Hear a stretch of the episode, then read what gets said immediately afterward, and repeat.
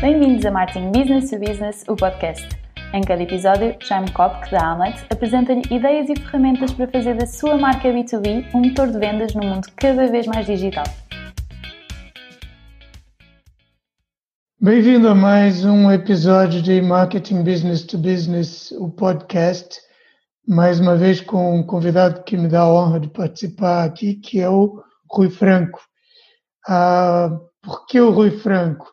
Eu tenho, é, acho que foi no segundo episódio do podcast que se chama mesmo uh, Marketing ou Comunicação B2B, é, o patinho feio do marketing ou qualquer coisa do gênero. O B2B tem sido, uh, ao longo de muitos anos, muitas décadas, essa parte do marketing é que se dá menos atenção do que o, do que o devido ah, por várias razões que eu desenvolvo nesse episódio, que acho que é o segundo episódio do, do podcast. Vai lá ver. Só que, felizmente, nos últimos anos, ah, começa a haver, e já aqui em Portugal também, ah, e em outros países, no Brasil, por exemplo, é, cada vez mais pessoas e instituições que vão dando ah, ao, a, essa, a esse imenso continente do, do setor dos negócios, empresarial, a atenção que é mais do que merecida e que é necessária. Aqui em Portugal, uma dessas pessoas é o Rui Franco, que é uma pessoa que eu conheci há pouco tempo e que descobri que é absolutamente apaixonado pelo, uh, pelos negócios business to business, business to business, especificamente pelas vendas business to business. Então, Rui, ia pedir que você próprio se apresentasse e dissesse aqui aos ouvintes quem é o Rui Franco. Muito bem, Jaime. Eh, muito obrigado pela apresentação, obrigado pelo convite. Poder falar sobre, sobre o B2B é, é algo que me, que me agrada muito, não é? Estamos num contexto especial, no contexto da pandemia, do Covid. Eu, antes de mais, esperar que todos estejam bem e que esta conversa também possa ajudar as pessoas que estão no B2B, também especificamente neste, neste contexto, que é, que é um contexto muito difícil. Bem, quem é que eu sou? Vamos lá ver se eu consigo dizer isto de uma forma sem chatear muito e, sem, e sendo pertinente. Uh, eu tenho mais de 50 anos, tenho 52 anos, e quando nos perguntam isto neste, neste, tipo de idade, a tentação imediata é olhar para trás e ler o currículo. É? Uh, eu acho que isso não é, é, importante, obviamente, mas não será suficiente. Um, e nestas alturas pensamos um bocadinho no propósito das coisas e da vida, e o meu propósito tem sido cada vez mais e mais recentemente ajudar, ajudar os outros. Pronto. E, e, e no caso das vendas B2B, uh, eh, que é o meu foco, como disseste bem, uh, esse propósito tem estado, tem estado obviamente baseado uh, na minha, naquilo que tem sido a minha experiência profissional. Portanto, falando um bocadinho sobre isso e naquilo que é pertinente, não vou dizer há quantos anos é que trabalho, mas já são há bastantes, Comecei por trabalhar na Companhia Portuguesa Rádio Marconi, para quem ainda se lembra, era uma das empresas, uma das maiores e mais importantes empresas em Portugal, que geria as comunicações internacionais e, portanto, era uma das empresas uh, mais internacionais em Portugal. Pronto, eu cedo percebi nessa empresa que eu não queria ser um especialista, queria ter uma visão holística dos negócios e, portanto, passei de funções técnicas, a minha formação de base, eh, que muito me honra, é, é de engenheiro, passei para um, um gestor de negócios e ocupei vários cargos de gestão Uh, e depois tive, tive, tive outras etapas mais recentemente, foi, fui, dei outra vez um salto para, para ir para chefiar a T-Systems na parte de, Sales and Marketing, quando fui responsável por essa área, a T-Systems é uma empresa, lá está, B2B também, do grupo Deutsche Telekom, na área das tecnologias de informação, e depois também trabalhei na área de consultoria com, com colegas espanhóis na, na Nike, que é a empresa de, de consultora de referência no mercado de telecomunicações em Espanha e que tem vindo a expandir-se, enfim, por todo o mundo, mais na América Latina, que é um mercado natural. Pronto, há nove anos estou, estou na Ren Telecom, sou responsável pela Ren Telecom. A Ren Telecom é uma empresa do grupo Ren e é uma empresa, mais uma vez, uma empresa B2B que só faz negócios de empresas para empresas. Nós vendemos serviços de telecomunicações e também de data center, na, na área das tecnologias de informação.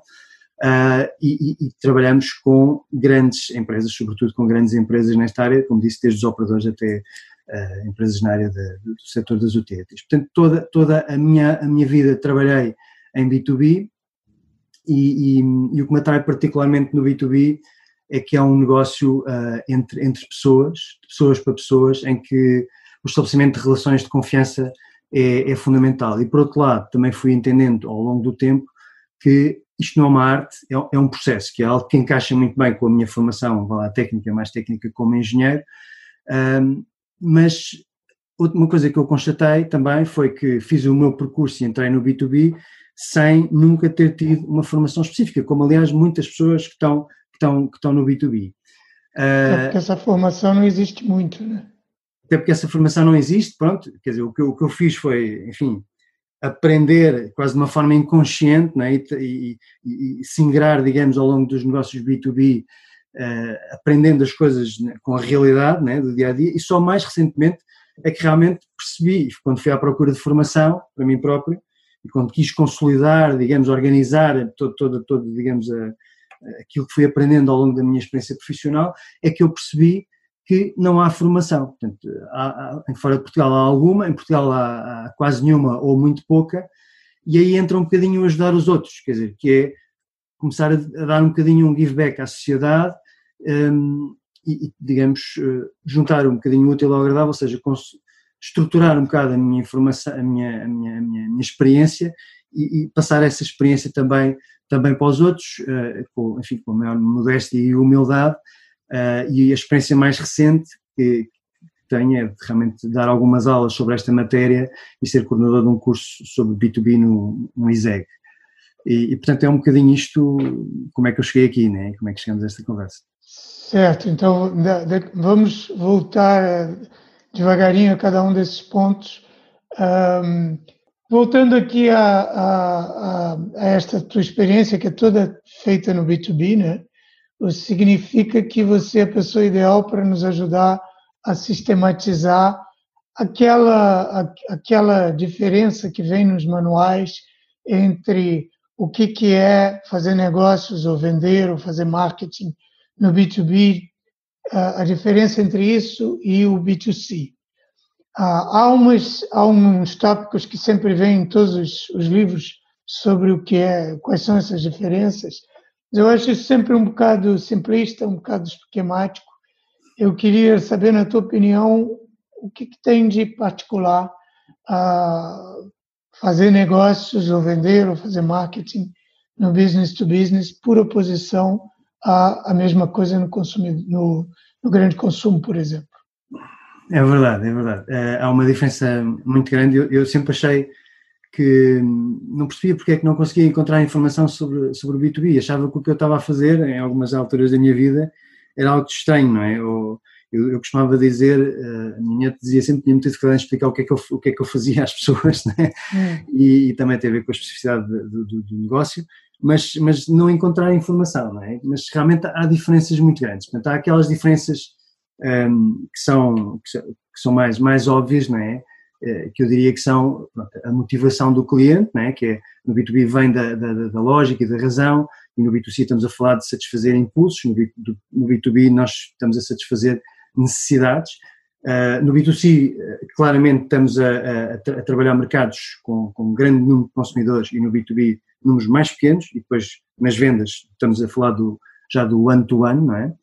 é? Quando passamos do marketing para as vendas, o número de clientes.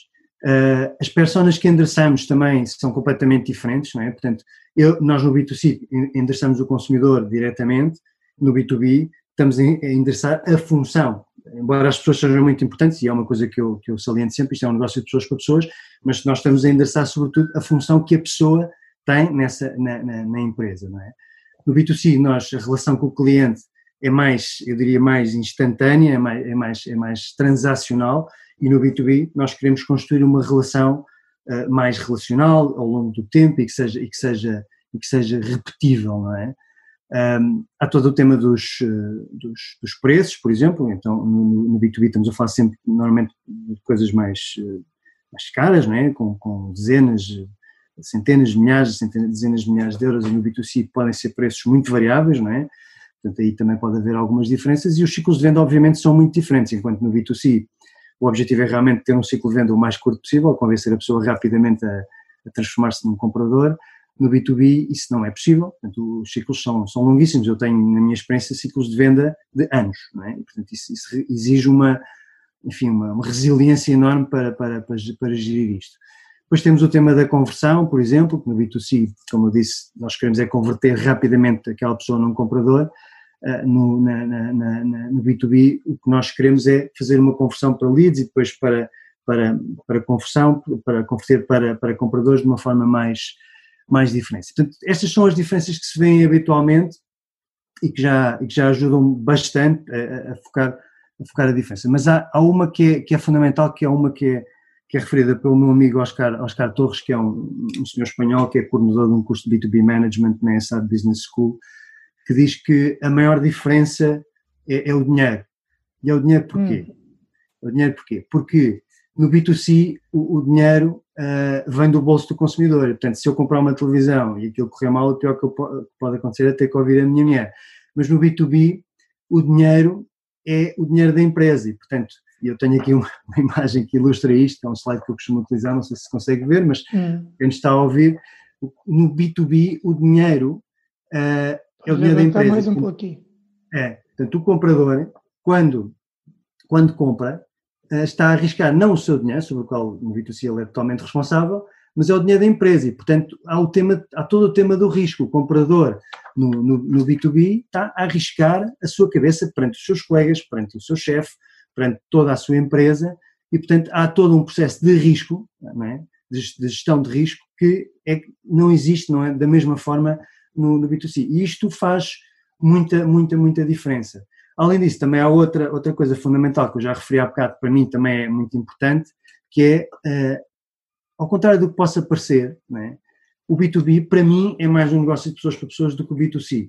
E vou fazer aqui um exemplo, também com uma imagem, mas vou, vou, vou dizer que é Vou-te perguntar se conheces este senhor, Jaime, que é o, o Jeff Williams. Não. É uma pessoa que tem muito impacto na, na, nossa, na maior parte de todos, na vida de todos nós, o Jeff Williams, uh, e está numa área de B2C. Este senhor é o responsável da Apple de Customer Service. Uhum. Nenhum de nós o conhece, né? portanto, isto é impensável numa relação B2B. Portanto, é impensável estar a vender algo a alguém, numa, particularmente nas vendas complexas, e não conhecer quem são as pessoas que estão do outro lado. E, portanto, estas são para mim uh, as, grandes, as grandes diferenças entre o B2B e o B2C, que originam depois processos de venda, processos de compra completamente diferentes e muita matéria para, para trabalhar. É claro que tudo isso, é, toda essa sistematização que você tem realmente muito organizadinha, né? E que ajuda muito para a gente perceber, bom, isto é, são realmente dois continentes, mas depois há gradações, né? porque há, há, há digamos, há, há, tipos de empresas de vendas B2B que serão que se aproximarão da venda ao consumidor, né? e há outras que se afastam bastante. Se eu vou a uma Staples, por exemplo, que o comprador é empresarial, né? uma loja desse tipo, o comprador é empresarial, mas o comportamento é bastante mais parecido do, uh, com o comportamento de um consumidor. Né? Se eu vou a, um, a, um, claro. a uma distribuição em que, eu, em que eu vou lá me servir daquilo que eu quero, e são pequenas empresas e o comportamento é parecido.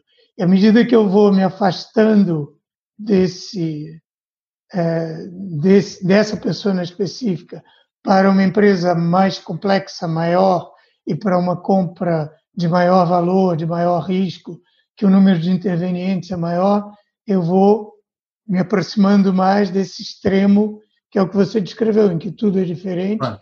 em que paradoxalmente as pessoas são mais importantes. Né? Claro. O tema da confiança dúvida, se põe, da confiança pessoal se põe muito mais.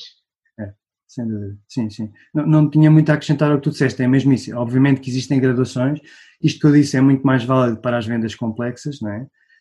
Um, do outro lado do outro lado do espectro está mais próximo do, B2, do B2C que, e que também é muito interessante é uma área de sobreposição onde ambas as áreas também têm muito a aprender uma com a outra porque não é só o B2B que é mais parecido com o B2C o B2C também começa a ser parecido mais parecido com o B2B quando começa a, através do digital nomeadamente a personalizar as relações e já não é um produto igual para todas as pessoas, mas começa a haver customização, etc. uh, também é uma área muito interessante. Agora, o que eu diria é, no B2B, quando vamos para esse espectro que tu disseste que eu vou à Staples, eu já não preciso de uma pessoa para fazer isso. Eu posso fazer essas compras numa plataforma de e-commerce e não preciso de uma pessoa. E, portanto, enfim, é, é, é, diferente, há uma, há uma especificidade diferente.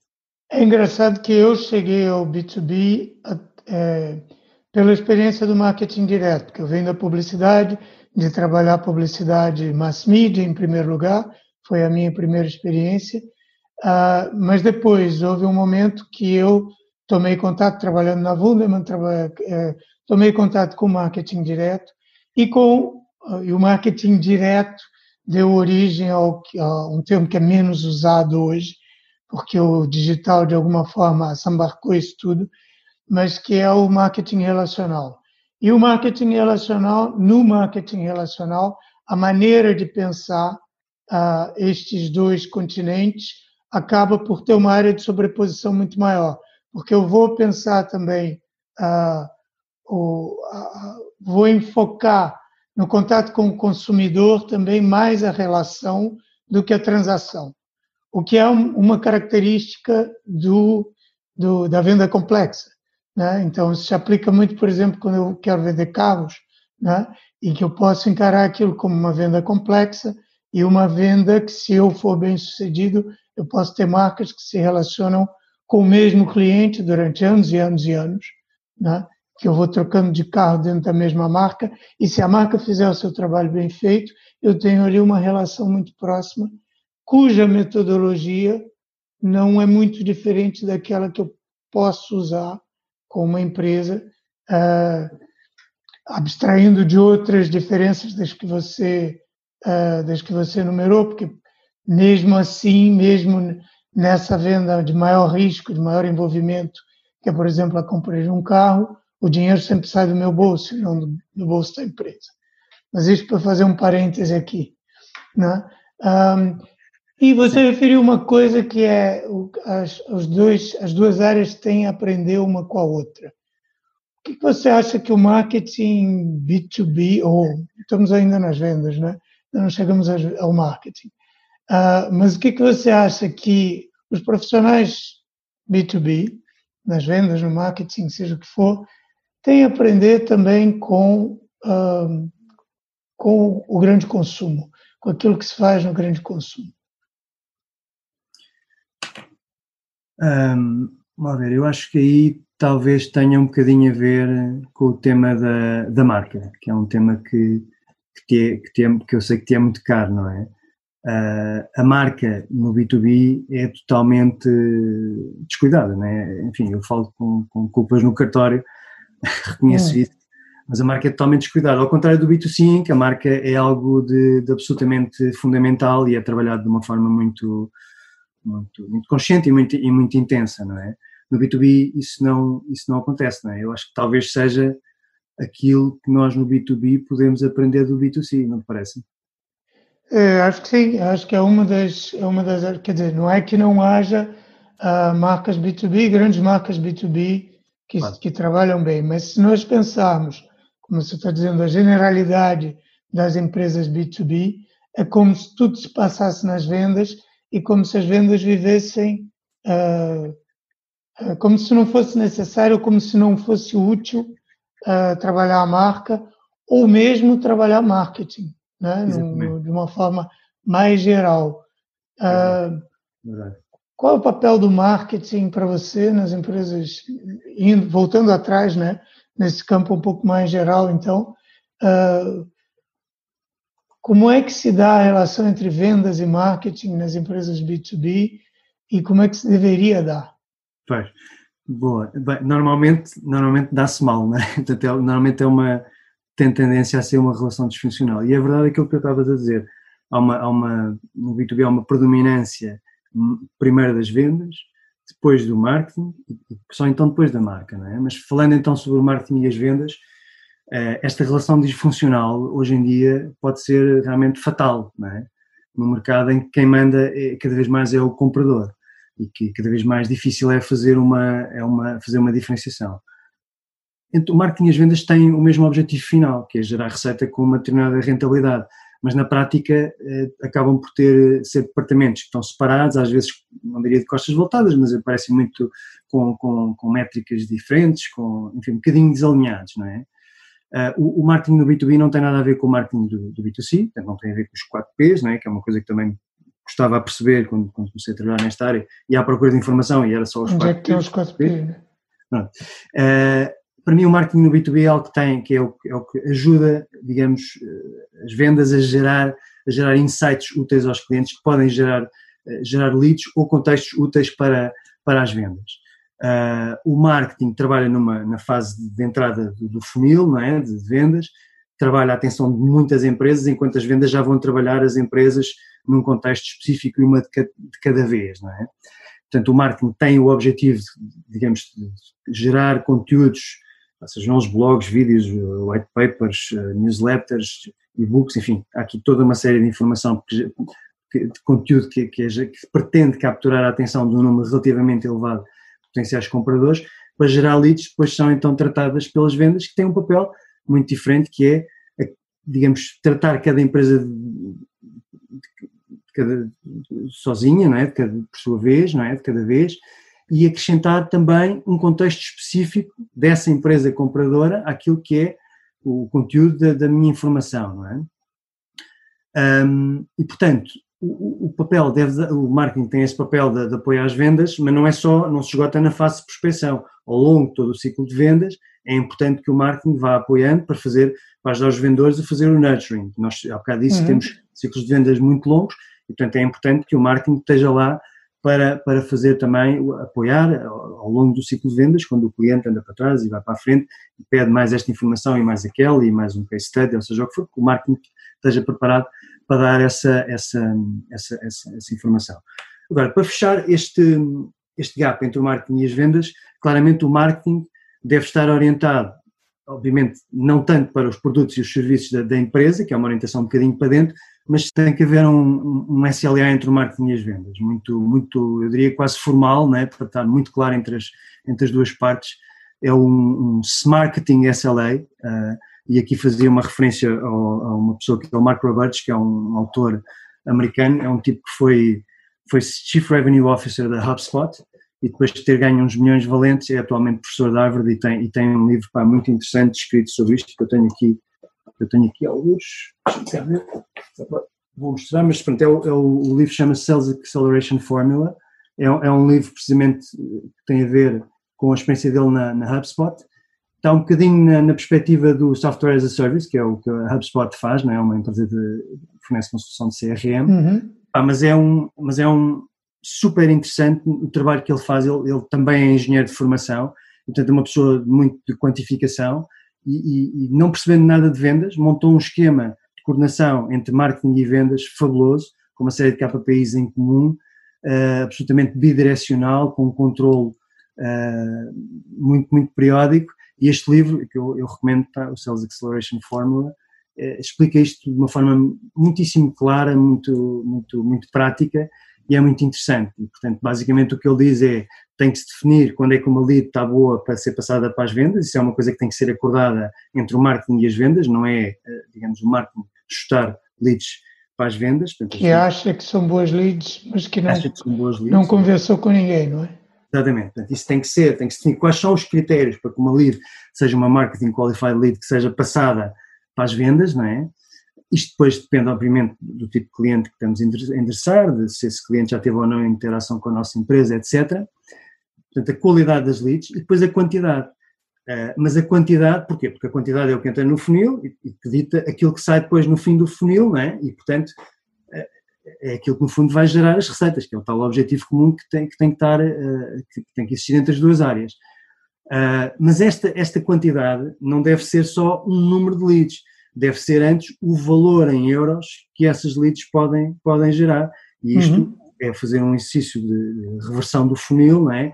E nós sabemos, sabemos para, para os vários tipos de clientes e mercados que endereçamos qual é o valor médio de uma proposta e depois quais são os rácios da nossa taxa de conversão nas várias etapas do processo de vendas ao longo do funil de vendas e, portanto, fazendo este reverse engineering, consegue-se consegue -se determinar qual é que é o, o, valor em euros que uma determinada lead deve ter potencialmente, em média, naturalmente, para um determinado tipo de cliente, porque uma, uma lead para uma PME é completamente diferente de uma lead para uma grande empresa e, portanto, para atingir, digamos, lá, o mesmo objetivo de receitas, terei que ter mais leads de PMEs, né? e, e elas serão mais rápidas de trabalhar do que uma lead de, de, de grandes empresas. Portanto, tudo isto tem que ser, tem que ser trabalhado uh, especificamente para cada empresa, para cada, para cada para processo de vendas. Mas o, o, o Marco explica-nos, uh, o Marco Talber explica-nos como é que ele conseguiu fazer isto neste livro, Sales Acceleration Formula, Pode repetir o nome do autor, depois nós pomos nas notas, sim, sim, sim. mas para quem só ouvir, já fica o nome do autor muito claro. É. é? O, o, nome do autor é o Mark Roberge, Mark Roberge. Ok. E o nome do livro é The Sales Acceleration Formula. Perfeito. Não, o livro tá, não existe em português, acho eu, mas pronto, está à venda na, nos sítios do costume. Sim, e é um livro muito, muito, muito prático, muito interessante Pá, e então para quem está uh, nas áreas de software as a service é brutal, brutal. Mas, mas os princípios aplicam-se para qualquer, para qualquer negócio, depois depende um bocadinho da dimensão do negócio, mas estes princípios são, são absolutamente válidos, não é? Agora, eu, disse há bocado eh, já que isto é bidirecional e até agora só falámos, digamos, das obrigações do marketing para com as vendas, não é? Uhum. Ele, também, ele também diz isso, que é, não, mesmo que as vendas recebam as tais leads bem qualificadas, com quantidade, etc. E já agora também com uma, uma cadência certa, que não venham todas no início do mês ou todas no fim do mês, não é? É importante que as vendas tratem essas leads de uma forma efetiva. E o que é que é uhum. efetivo? Nomeadamente a nível de tempo, não é? Que é tratá-las, e o tempo aqui é, eu diria, o mais rapidamente possível, porque quando há uma lead é porque o cliente manifestou algum tipo de interesse e, portanto, quanto mais depressa nós voltarmos a ele através das vendas, melhor, né? mais melhor impressão damos da nossa empresa. E, portanto, hum, tudo isto também deve ser sistematizado, depende do número de empresas, naturalmente, do número da, da, dimensão das empresas, mas também deve ser sistematizado. Agora, é importante existir este, este marketing SLA, este Service Level Agreement, peço desculpa, o SLA é, o, é uma coisa que também uhum. se usa muito nas tecnologias de informação, é um, um acordo de nível de serviço entre as duas áreas, e isto é, é o que alinha as duas áreas e que garante o sucesso de ambos os departamentos. Não vale a pena estarmos a ter KPIs diferentes em cada um dos lados e acharmos que estamos a ter muito sucesso quando na prática o resultado final da empresa não é o melhor, não é? Portanto, isto é obviamente fundamental e é o papel do, do marketing no B2B é este. É Sim, importante. depende muito de processos e aquilo que você descreveu é um processo que para muitas empresas, uh, dependendo da dimensão uh, obviamente, e da, do, grau, do seu grau de maturidade no seu mercado, uh, pode parecer um pouco assustador, porque parece complexo e um pouco sofisticado. Né? Um, eu queria, e da realidade que eu tenho visto, às vezes o, o grau de afastamento entre marketing e vendas é tão grande, né, que parece que chegaram a um ponto em que eles estão trabalhando assim a, a, as duas áreas como um relógio, pode parecer assim uma coisa do outro mundo. Daí que eu ia te fazer uma pergunta que está na ponta de cá. Assim, para empresas que têm o marketing, digamos, produzindo umas coisas, fazendo uns folhetos, fazendo umas coisas, aqui às vezes ninguém liga. E as vendas fazendo o seu trabalho e muitas vezes dizendo mal do marketing, né? Porque eles só gastam dinheiro, não sei o quê. São coisas que eu já vi, né? Não sei se corresponde à tua experiência também. Um, por onde é que se começa para. Qual é o primeiro, o segundo, o terceiro passo para mudar esse mindset sem o qual. É, sem o que, quer dizer, sem essa mudança, uh, nunca se vai chegar a criar esse processo mais, mais eficiente, mais sofisticado. Olha, eu se calhar vou-me socorrer outra vez do, do tal livro que eu referi há bocado, porque ele explica, explica realmente como é que começaram o negócio e como é que começaram a perceber que era importante ter esse alinhamento. Um, e, e a, a, forma de o fazer é medir, porque nós não conseguimos, não conseguimos uh, perceber nada se não, se não medirmos, não é? Uhum. E então é, é isso. E tu, tu disseste uma coisa que é importante, que é isto parece ser extremamente complexo, mas isto pode ser extremamente complexo, mas também pode ser extremamente simples, ou seja, mais vale, eu diria, ter qualquer coisa, que, mesmo que seja muito pouco, entre o marketing e as vendas, do que não ter nada. E, e, e, e muito pouco começa por aí, que é nós começarmos por quantificar isto pode parecer muito difícil, mas, mas, mas às tantas vamos começar a ter percepções sobre isto. Começamos a partir pedra e começamos a ter percepções disto. Que é quantificar qual, quais é que são, por, para já pôr, as, pôr os dois departamentos a falar e, e, em vez de andarem a dizer mal uns dos outros pelos corredores, uhum. a falar uns com os outros com esse objetivo comum que é, que é, que é, que é melhorar o resultado do negócio da empresa, das receitas e das margens. E depois começar a quantificar e tentar a perceber, por muito difícil que ele seja, qual é que é o resultado que as ações do marketing, neste sentido, neste sentido do marketing para as vendas, têm nas vendas. E, e, começar por quantificar e começar a iterar, a iterar este processo e depois, aos poucos e poucos, ir-se melhorando e, e, e, ter um alinhamento muito melhor do, do, que não ter nada entre o marketing e as vendas. Muito é bem. Rui, antes que a ligação do Zoom caia, uh, eu sei que você, como você disse na sua apresentação, você está a coordenar a formação executiva do ISEG sobre vendas B2B, que, é, pelo simples fato de existir, eu acho que é uma excelente notícia, né? porque nós uh, já revelamos contra a falta de formação específica para uh, profissionais B2B, para quem trabalha nessa área, e isto vem, então, é, é mais uma iniciativa que vem uh, comatar essa lacuna. Um, o que quer falar um pouquinho mais sobre esse curso? Qual é o propósito dessa formação? O que você tem aprendido aí nessa experiência também, ah. como nesse seu lado como docente? Muito bem. Pronto, isto é um bocadinho a parte, a parte do give back e de fazer as coisas um bocadinho carolice que, que começa de uma forma espontânea, não é? Uh, e começa de uma forma espontânea. Portanto, eu sou coordenador de um, de um curso que é o B2B Sales Performance no ISEG. Este curso vai ter uma, próxima edição no dia 9, no 9 de outubro, e, e, foi, e o objetivo foi colmatar essa, essa lacuna imensa, gritante que, que, existe, que existe no mercado, com, salvo com algumas uh, honrosas, honrosas uhum. exceções, como é o caso do, do André Morgado na ES, que também trabalha muito, muito sobre isto, uh, mas criar um, um, curso que fizesse uma ponte entre, entre a academia e, e, e, o mundo, e o mundo dos negócios, não é? Eu acho conseguimos com este curso fazer, fazer essa ponte. Para mim, serviu-me de uma forma, eu diria, quase egoística, para eu também consolidar esses meus conhecimentos práticos com, com a academia e depois reverter isso para as pessoas que vão, que vão, lá, que vão lá assistir e acho que temos um produto que, é, que eu acho que é, que é sólido, pertinente e que se procura ser, ser, ser, ser atual. Uh, nós queremos que as pessoas tenham takeaways muito concretos. O, o curso tem 64 horas, é um curso de formação para executivos e, portanto, é impossível fazer um curso B2B, incluindo tudo, tudo, tudo, mas tentámos meter tudo aqui um bocadinho. Pá, e o que eu te diria é que nós, nós começamos por, eh, por explicar desde os aspectos conceptuais até os aspectos de takeaways mais, eh, mais práticos. E, portanto, nós, nós começamos por, eh, por explicar às pessoas o que é que devem, o que é que devem procurar na, nos compradores, o que é que devem procurar identificar, não é? quais são os tipos de, de influências que existem na compra, os compradores económicos, os compradores técnicos, utilizadores, etc. Portanto, aprender a conhecer os compradores, portanto, isto é um, de uma forma conceptual, mas depois também a, a, a aprender a reconhecer quais são, são, os modos de resposta em que os compradores se podem encontrar.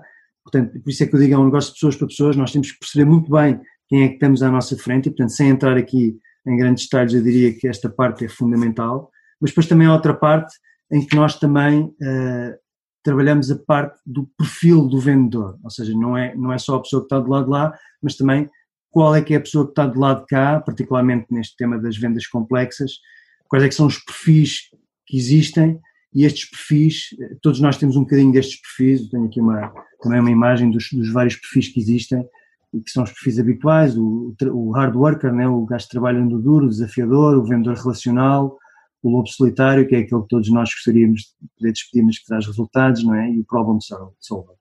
E, portanto, olhando um bocadinho para estes perfis que se, que se, podem trabalhar, todos nós somos mais, mais um bocadinho destes perfis do que outros, mas todos temos um bocadinho disto tudo, tentar também perceber o que é que se pretende aqui e o, e o perfil, qual é que é o perfil ideal uh, destes todos. Eu, eu, eu, eu não vou dizer qual é, Hum. Se quiserem saber, depois falamos noutra altura. Mas há um aqui que é, que, é, que, é, que, é muito, que é um perfil muito interessante, em particular nas vendas B2B, em particular nas vendas complexas.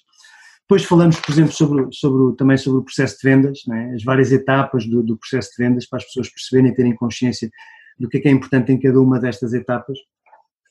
Depois temos, esta por exemplo é a parte que eu, que eu faço, depois temos uma pessoa que é o Pedro Caramês, que é uma pessoa que é um expert em LinkedIn, que vai falar sobre Digital Marketing and Sales, portanto falamos aqui um bocadinho, lá está, por tudo numa, numa nutshell, eh, sobre o alinhamento de marketing e vendas, com a tendência de passar para o, tudo passar para o digital, com a importância do digital. Sabemos que hoje em dia as jornadas de compra, quando chegam aos vendedores, já, já se cumpriram em mais de metade, até o Pedro costuma uhum. dizer 70%, né? E depois fazemos ali um deep dive no LinkedIn, que é para, para ter uma parte prática, não é, de social selling, que acho que é importante as pessoas também poderem levar deste tipo, deste tipo de cursos. Uh, temos depois um módulo que é feito pelo Carlos Correia, uma pessoa que, que também trabalhou na Vodafone muitos anos, sobre negociação, Portanto, a parte de negociação é muito importante. Nós estamos sempre a negociar quando estamos num, contexto B2B, desde os primeiros contactos até, até ao fim, em que vamos fechar, as, fazer a, negociação propriamente dita, mas até aí, depois, até lá, nós temos que ir percebendo o que é que é importante, qual é, qual é que é a proposta de valor, o que é que é o contexto importante do cliente, e com isso estamos a construir as bases para uma, para uma negociação. E depois temos um módulo mais final, que é feito pelo Pedro Val, um colega que trabalha na Colt, sobre, sobre os, as operações de vendas, portanto, que é para, para, as pessoas, porque às vezes vamos a estes cursos e fazemos, temos umas partes conceptuais muito, muito interessantes e, e etc., mas depois como é que isso se faz no dia a dia? Quais são os KPIs? É? Quais são os KPIs? Como é que se faz um plano de visitação? Como é que se faz um plano de vendas? Portanto, coisas muito, muito concretas. E, portanto, uhum. tentamos meter aqui tudo junto, pá, desde as partes conceptuais, de, de estratégia, marketing, etc., até depois às partes mais práticas e, portanto, enfim, um curso muito ambicioso, eu diria. Muito bem. Uh, só mais um tópico antes da gente fechar, um, que é este momento tão particular que nós estamos vivendo, né, da, desta pandemia e destes hábitos de trabalho novos, desta recessão que vem aí. Eu sei que é uma coisa na qual você tem pensado e sobre, sobre a qual tem escrito, e como é que você está vivendo isso? O que que, como é que a sua equipa na Ren Telecom está vivendo isso? O que, que você recomenda para quem está, como nós todos, passando por este período especialíssimo? Claro. Pronto, é, é, realmente um momento absolutamente histórico e é uma crise muito diferente da, da, da, crise de 2008, por exemplo, em que aí desapareceu a procura. Aqui é uma crise sistémica em que todo o tecido económico está em risco de ser, de ser destruído e portanto há muitas coisas que vão, que vão mudar, que não vão ser, não é só uma recessão, é, é uma coisa que vai, vai causar, acho eu, muito, muita, muitas coisas diferentes, mudanças permanentes, não é? A dimensão disto pode ser, pode ser muito grande, não é? Ainda esta semana ouvi o professor Sérgio Rebelo numa, numa webinar a partir de Kellogg no Chicago, que dizia que o PIB dos Estados Unidos pode cair 25%, a taxa de desemprego pode chegar aos 32%.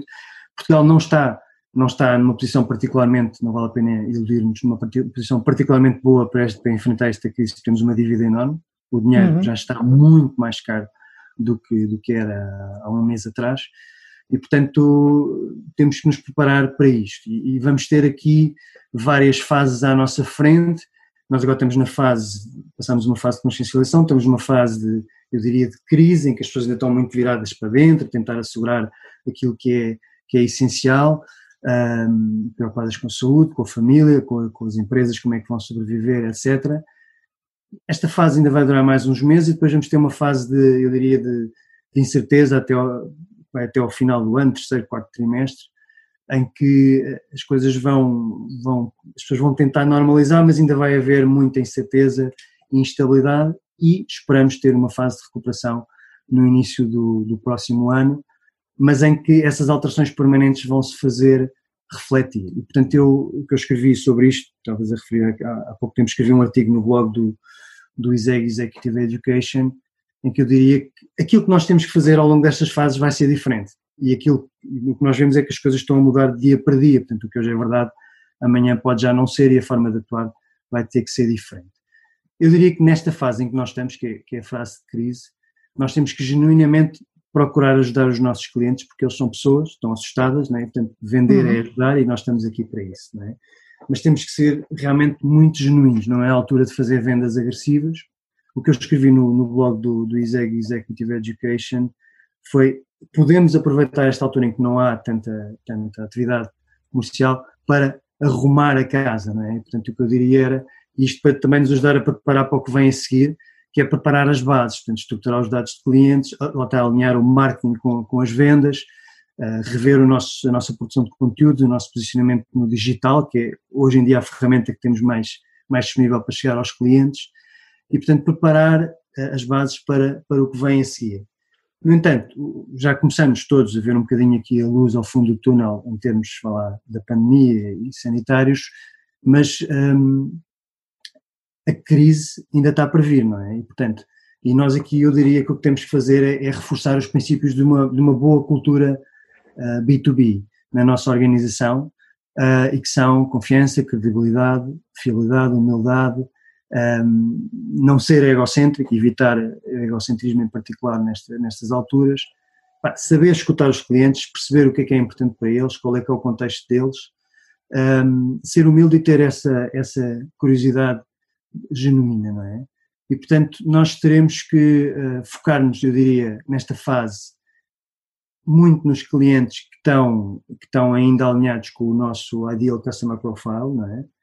E uh, eu deixo, se calhar, aqui uma dica, que é um bocadinho aquilo que nós também estamos a procurar fazer na, na, na Telecom, que é focarmos nesses clientes e um, não só facilitar-lhes a vida, porque eles podem ter essa, essa necessidade, portanto, tentar fazer a retenção desses clientes, procurar acompanhá-los ao longo deste processo, mas uma coisa que eu acho que é uma forma de gerar leads neste momento é pedir referências e referenciações a esses, a esses clientes, ou seja, uh, pedir para eles nos ajudarem a chegar a outros clientes, que eu acho que numa, numa fase de, de crise em que estamos, em que os, os prospects, os clientes prospects, estão, como eu disse, muito preocupados com a sua sobrevivência, eu diria quase pessoal, não é? Uhum. Eh, é muito mais fácil vender a um cliente se ele tiver tido uma referenciação de alguém em que ele confia, que é outro cliente nosso, eh, ou se tiver uma referência, um case study, etc., para, para se apoiar, isso é algo que dá-lhe muito mais confiança na sua, na sua decisão do que os processos habituais de, de, de vendas mais cold, não é? Que nós estamos a tentar abordar clientes novos sair por aí. Portanto, eu acho que é uma boa, é uma boa fazer isso agora, é uma boa altura para fazer isso e mais umas semanas, uns meses, o tempo aqui passa rápido, estes dias Covid são dias de cão, não é? Literalmente. Hum. Uh, eu acho que temos que começar a pensar também no, no que os americanos chamam, e nas startups chamam pivoting, que é começar a ver, então como é que nos vamos adaptar uh, a é essas mudanças permanentes. Sim. Mas isso, isso se calhar podia ser o, o tema para outras conversas mais. Exatamente, que aqui tem, tem pano para mangas. Exatamente. É, ok, Rui, uh, alguma indicação que você queira deixar sobre como as pessoas podem saber mais sobre você ou sobre o curso do ISEG ou que, que você queira deixar como referência sua para quem queira saber mais? Bom, eu, eu, pronto, a maneira mais fácil de me encontrar é através do perfil do LinkedIn e, portanto, terei muito gosto em, em ajudar quem, quem eu puder ajudar nos contactos através do, do LinkedIn. Um, o curso do ISEG, eu também posso referenciar as pessoas para, para, para o curso, mas existe essa informação, o curso chama-se B2B Sales Performance, uhum. uh, está publicitado na, na, nos sites do ISEG, nomeadamente no site do ISEG Executive Education, e, e, pronto, existe uma equipa comercial para fazer o seguimento dessas, dessas, dessas pessoas que possam estar, possam estar interessadas.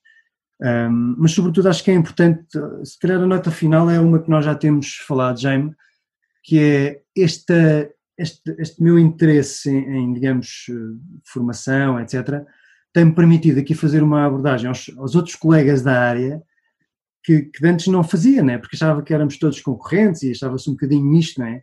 E eu acho que, particularmente em tempos de crise, há, há muitas coisas que as pessoas podem falar entre si e que, mesmo entre empresas concorrentes, nos podemos ajudar uns aos outros a gerar mais negócio. Portanto, se calhar era esse o meu apelo final, que é eu estou disponível para fazer isso, estou disponível para falar com outras pessoas, para criar fóruns de discussão à volta disso, e nós já temos até os dois falado um bocadinho sobre isso, eh, para desenvolver o mercado, o mercado B2B, porque, como diz o nosso amigo André, André Vilares Morgado, Portugal é um país B2B, não é? É um país de empresas uhum. que podem exportar, que se viram para o exterior, e, portanto, acho que é algo que todos só temos a ganhar com isso, desenvolver mais o mercado B2B e, e com isso contribuir para o bem-estar do país e de todos. Exatamente, todos precisam dessas ferramentas para, em conjunto, né, todas, todas essas empresas que representam, essas empresas B2B que representam o grosso do tecido empresarial, disporem das ferramentas que fazem falta a todos, né? É, é verdade. Em última análise. Ok, Rui, muito obrigado. Uh, foi um prazer esta conversa e muito esclarecedora.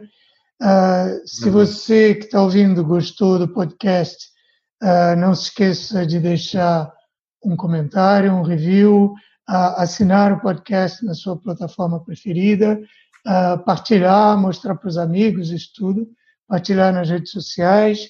Um, se quiser saber mais sobre a Hamlet, vá a hamlet.pt e quando for lá, não se esqueça também de assinar a newsletter da Universidade B2B, que é onde estes temas todos também são falados. Tá? Muito obrigado, muito obrigado, Rui, mais uma obrigado. vez. Obrigado, obrigado a quem ouviu e até o próximo episódio. Fiquem bem. Obrigado.